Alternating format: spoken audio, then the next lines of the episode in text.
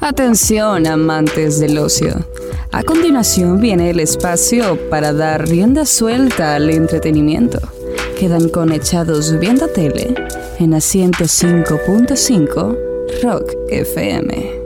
Echados Viendo Tele, presentado por Sublishop Nicaragua, camisetas personalizadas. Bienvenidos a Echados Viendo Tele, el día de hoy. O sea, tuvimos una semana como medio extraña, ¿no? Por, Sí. por el Día de los Muertos. Algunos- algunas personas se tomaron el día libre y toda esta cosa. Pero sí salieron unos trailers interesantes y, y queríamos hacer para, para, para noviembre algo especial, ya que Hollywood siempre saca reboots y nosotros... O remakes. o remakes o, o- o algo por el estilo. Y normalmente los reboots o los remakes son peores, no- normalmente, o sea, ocasionalmente, que, el original. Entonces, el día de hoy vamos a estar hablando un poco de, de Mad Max, que, que yo me di la tarea de, de verlo todo menos, menos Thunderdome, porque son cuatro Mad Max. Que O sea, empezó en el setenta y pico, ¿no? 79 empezó la primera 81, el segundo y la tercera no me acuerdo, pero está Tina Turner. Ajá, sí. y el último que... que es le costó, dice, usar el traje que, que ocupaba en esa película porque pesaba un montón. O sea, parece que sí era, sí era cero. O sea, no, no sé qué, algo como plateado, cromado. Ahí no era utilería barata, Ah. era algo pesado de verdad, como una armadura real.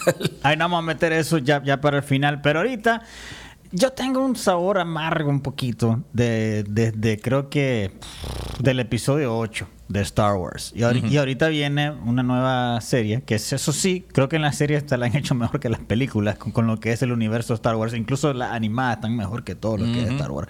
Y ahorita viene uno de los personajes más populares, que por cierto, que sale en el episodio 6 que todo el mundo le encantó, pero solo sale unos cuantos minutos y ahí nomasito se palma. O sea, estamos hablando de, de- de- del cazador Boba Fett.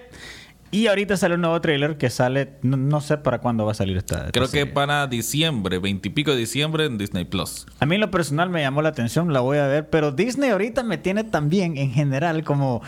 como Sí, fíjate que es bueno hablar de ese tema. Sí, porque ahorita realmente no me está convenciendo al 100%. No. En general lo que es la plataforma, todo lo que ofrece y el material que ha ofrecido.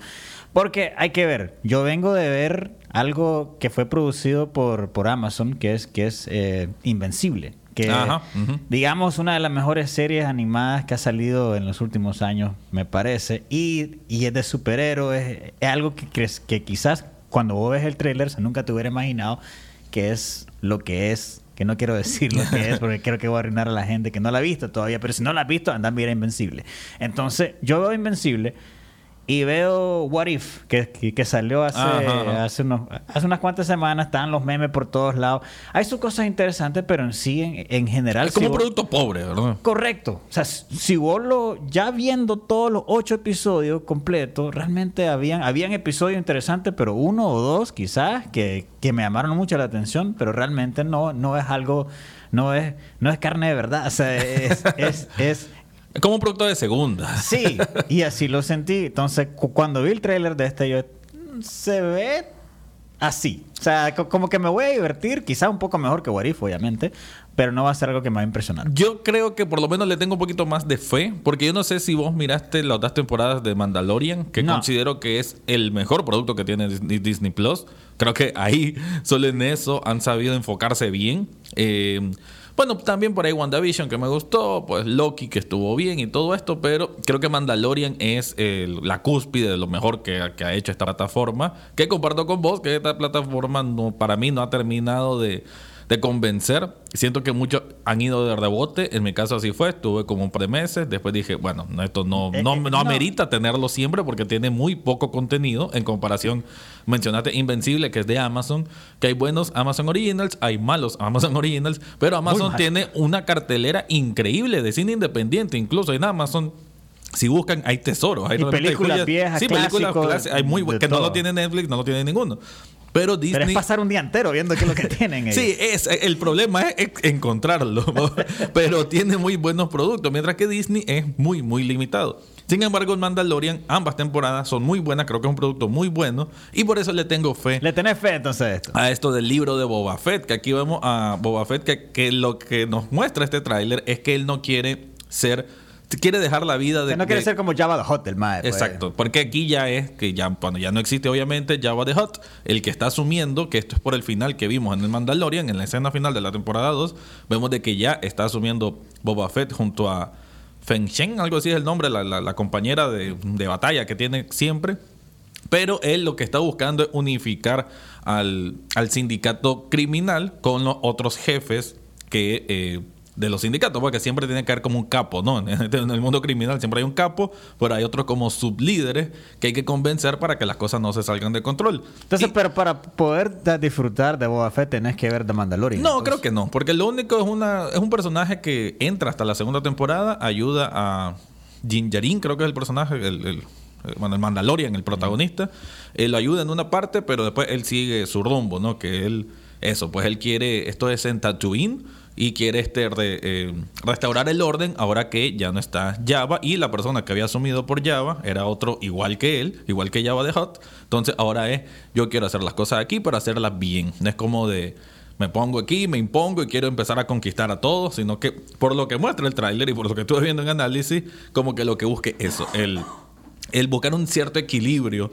entre las otras partes, entre los otros sublíderes y no, no usar la violencia, usar un poquito más la diplomacia y la política. Desde esa parte me parece que puede estar muy bien y como The Mandalorian, como producto, me pareció muy, muy sólido. Si este sigue esta línea, puede ir bastante bien.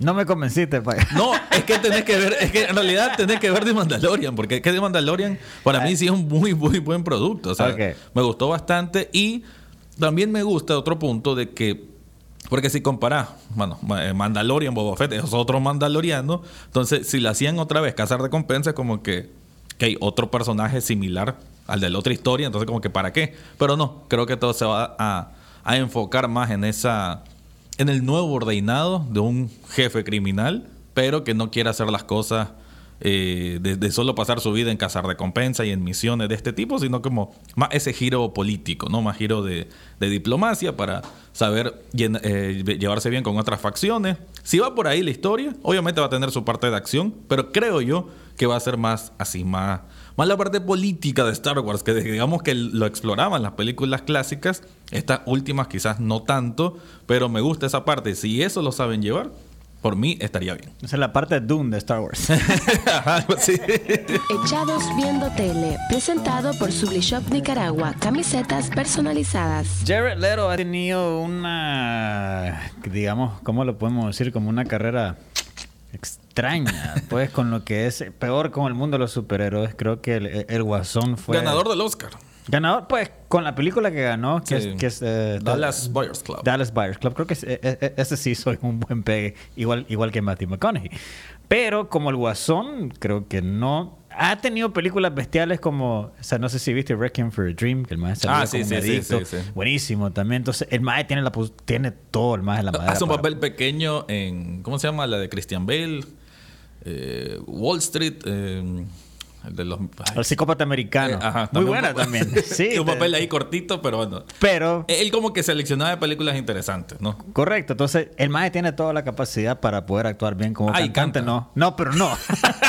como, como cantante, no. No, me pero, acordaba esa faceta. pero, pero sí el mae la hace huevo en, en ese sentido. Pero esta película, ya creo que están tan lo más. eh, Creo que este otro relajo también, Sony, Disney, Marvel. Aquí creo que Spider-Man no sabe en qué universo va a caer. eh, porque, a ver, o sea, para los que no saben, Spider-Man primero fue de Sony, luego Marvel como que se los prestó por un par de años para salir en el, en el, en el universo de, de Marvel Con los Avengers. con ¿no? los Avengers, ahí estaba, y luego creo que se, se va a regresar a Sony porque fue un contrato como de un par de años nada más, entonces, y, y el universo de Sony es un universo medio pobre también porque eh, está Venom, Pero quiere ampliarse, ¿no? O sea, porque bueno, hace poco se estrenó Venom, la segunda parte, que No creo que hace todavía. referencias a Marvel también, como que coquetea con eso. Y bueno, y con este tráiler de Morbius, que es la película que hay, interpreta ya hay unas partes, hay unas partes, por ejemplo, el más de Morbius está caminando por la, bueno, por cierto, Morbius es un doctor que está tratando de buscar una fórmula para poder so- sobrevivir de una enfermedad que tiene el maje terrible. Y el maje se convierte en vampiro. Ya está. Eso es el maje con superpoder y todo este tipo de cosas. Entonces, realmente no sabes si el maje es villano, superhéroe, porque está entre eso. El maje quiere salvar vidas, pero a la vez él tiene también su. Como todo vampiro, tiene su sed de sangre. en- en- en- Entonces, el maje tiene que matar a gente para poder sobrevivir él. Y en fin, eh, o sea, eh, eh, eh, eso es lo que se ve en el trailer, pero siento que lo demuestran de una manera demasiado brusca, como entre el, o sea, como que será bueno o será malo. Oye, oye, oye, yo- o sea, estoy claro que eso Muy es, frontal. pero demasiado frontal, creo que lo siento. Sí, están los, los easter eggs, ah, se ve en el fondo un póster de Spider-Man que lo ponen como un asesino, para, para lo que vieron la última de Spider-Man, el más... Que es lo que hace misterio, ¿no? Que lo... Correcto. O sea, La- todo el mundo piensa que el más es malo. Pues entonces, creo, creo, no sé, o sea, estoy, estoy como que no estoy emocionado para ver la película, pero igual la voy a ver, creo que porque ya tengo tanto tiempo Mira, invertido. yo, es cierto, también me falta ver la segunda de Venom, pero la primera, aunque es cierto que hubo partes que no me gustaron tanto. Fueron eh, partes buenas Fueron partes decentes. Además que creo que siempre es importante en este, este tipo de cosas de superhéroes, cuando empiezan una... No sabemos si Morbius van a ampliarla por cinco películas, por tres películas, no se sabe, pero es el origen. Entonces siempre, como Venom, no sé si piensan hacer más de Venom. Es que todo depende del billete, al Todo- final si pega o no. Entonces, por lo menos me interesa ver las primeras. Digo, esta de Venom, la segunda, tal vez eventualmente la mire, tal vez no. Pero digo, bueno, ya vi cómo comenzó. Esta de Morbius, de por ahí tal vez me gustaría eso, ver cómo es el inicio. Como super, como, bueno, superhéroe, supervillano, lo que sea, antihéroe. Se me hace interesante su historia. Creo que el hecho de poner vampiros en el mundo fantasioso de superhéroe eh, no está mal. Estuve leyendo sobre el personaje que ha tenido buenas interacciones en el cómic, que, que, han habido buena historia, que han sabido explotar pues su, su, énfasis en ser como que bueno y malo a la vez, que él es un doctor al mismo tiempo, un científico. Entonces como que da pauta para, para historias eh, que puede ser que, que evolucionen bien. Ahora, lo que medio se interpreta en ese tráiler es de que no es precisamente él quien anda haciendo los asesinatos, porque estuve viendo por ahí que él no es el único vampiro que convive en, en esa ciudad o donde sea. Entonces que hay otro, que creo que es el personaje que interpreta Matt Smith, que muchos lo conocen como el como el Doctor Who, fue mucho tiempo un actor inglés que Sí, de eso sí, que sí. aparece en un montón de películas, que aparentemente él va a ser, eh, o sea, no lo ponen en el tráiler porque su papel todavía es como misterioso, que probablemente él sea el vampiro, pero el que sí no respeta la vida humana, el que sí mata por matar, y entonces como que sea Morbius tratando de... Y sale Michael Keaton también. Y sale Michael Keaton, que es Vulture. eh, sí, es- esa, esa mezcla pues de Sony, MCU, creo que ni ellos mismos saben cómo desenredar eso. creo que ya es algo que se metieron de fondo, no saben cómo, cómo llevarlo. Esta película además se iba a estrenar en 2020. O sea, hay que recordar que el Sí, yo primer me acuerdo trailer hace mil años. fue el de enero de 2020, el primer tráiler de este de Morbius. Que me llamó más la atención ese que este. Se siento que el anterior tenía más misterio, más, más, más horror. Y este tiene como de una película de acción. Ajá, e- ese es el punto. Creo que me gusta esa parte, si lo saben llevar, esa parte más como de horror, misterio. Si se vuelve solo acción, pues... eh. Que Venom se pudo ir por ese lado, pero. Sí. pero ni y con comedia. Y- sí. Humor negro, pues hay un poco. Esta habría que ver qué tal. Ojalá no le vaya mal, porque Jared Leto se mira que hace tiempo que quiere ser un superhéroe importante. O, o alguien, pues, en un lenguaje de superhéroe que, que sea relevante, pero no le ha ido bien con Joker. Yo sí creo que entregó bastante de sí, pero la dirección y la trama no ayudaron en Escuadrón Suicida. No, que él no fue el único que quedó mal. Sí, sí, exacto. Lo que pasa es la él- película como tal Sí, falló. es malísima. Y habría que ver que aquí sí deposita más de su ser en hacer un personaje. Creo que un poco complejo también, ¿no? Esa, esa dualidad interna de, de querer hacer el bien, pero que tu necesidad de comer te hace hacer el mal, da pauta para... Podría ser. Podría ser algo que sepan desarrollar, pero... Ah, quién sabe, quién sabe. Además, como decís vos, si tienen pensado una segunda parte para darle realce, qué sé yo, al argumento que quieren llevar, pero no, pero fracasa esta película, simplemente no va a existir una segunda parte y va a quedar a medio Ah. palo. Y para finalizar, estamos con el reboot de, de, de Mad Max, que salió hace muchos años, pero yo, yo me di la tarea ayer, ayer todo, o sea, fue como un mega maratón que, que vi. La única que no pude ver fue la, la, la Thunderdome. Entonces, Mad Max, que las películas originales, que son tres, esas son protagonizadas por Mel Gibson, que se nota en la primera película el nivel de, de ¿cómo se llama? Presupuesto. Era muy bajo. Y, y, y el Y maje aún de- así es, es increíble. Sí, aún así, con lo que el maje tenía, Sí. este maje de eh, George Miller, hizo lo que pudo hacer, pero se nota que el maje no pudo hacer tantas escenas a como el maje quería, por, porque simplemente el maje no era un actor, un, un director conocido. Pues.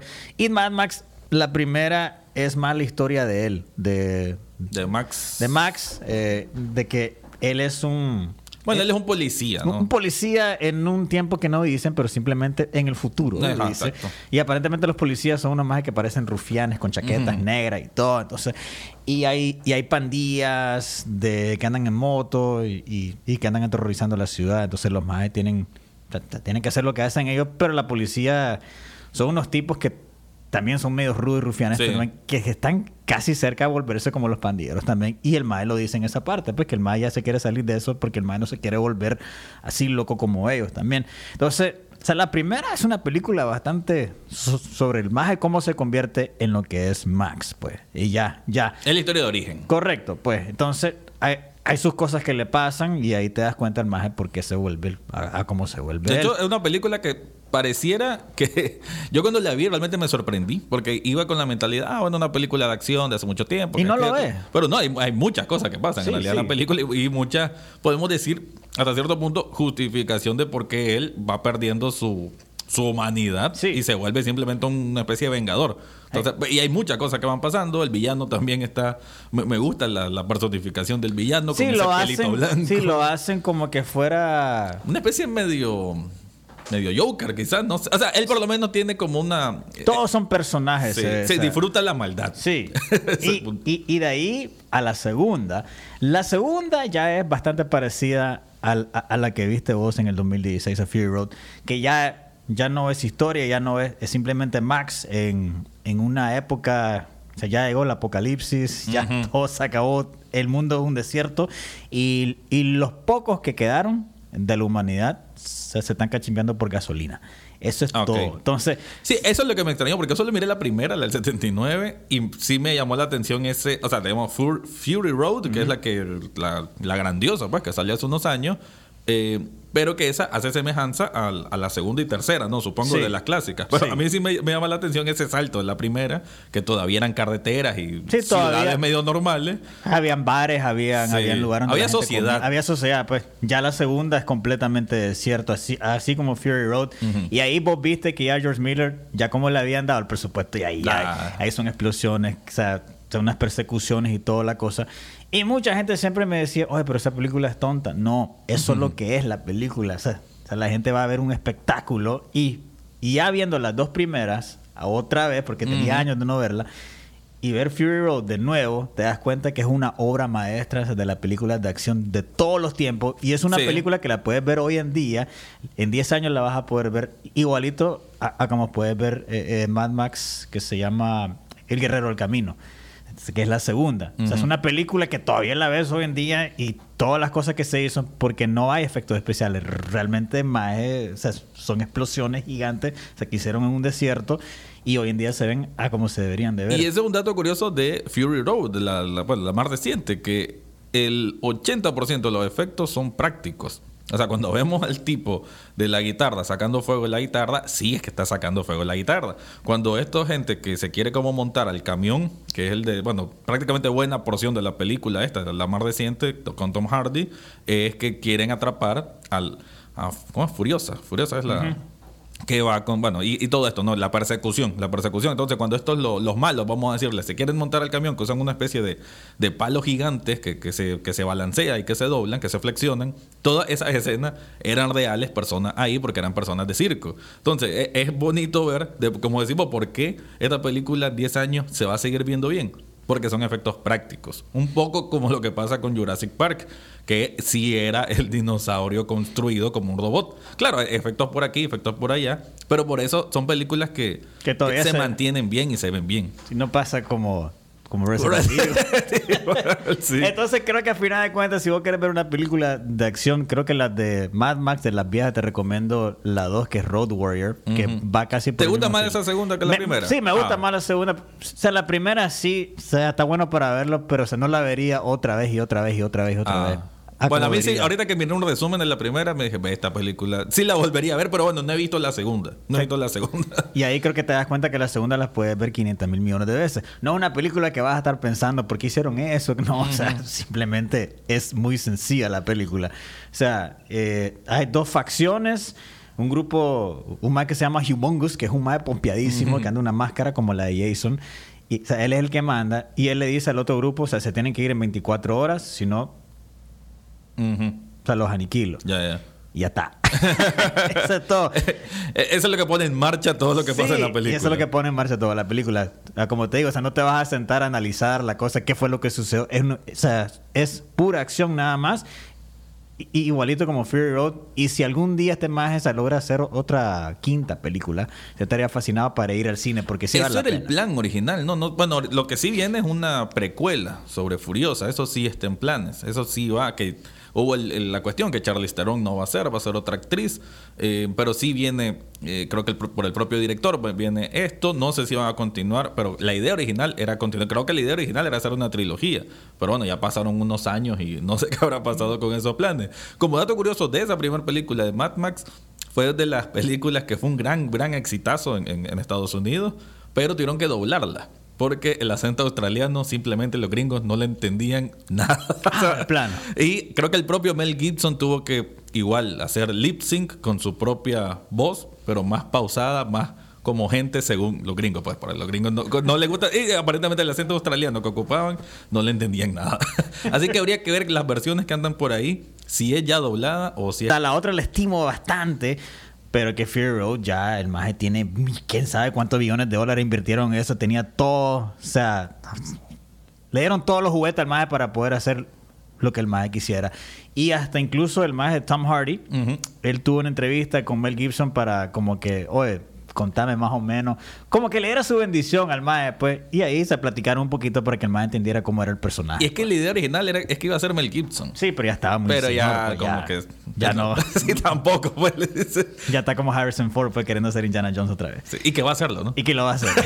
ok, esto fue Chavo en Tele todos los jueves a las 10 y media aquí en Rock FM, pero también lo puedes lanzártelo por otro lado. Sí, el podcast está disponible a través de Spotify, Apple Podcast, Google Podcast o donde sea que escuchen podcast. Y es una película Mad Max, la nueva que puedes ver con los parlantes a todo mamón. Creo que Junkie Excel se hizo un trabajo bárbaro. Este fue uno de los temas. Con esto me despido. Esto fue La Dosis de Chavo en Tele. Bye bye. Echados Viendo Tele, presentado por Sublishop Nicaragua, camisetas personalizadas.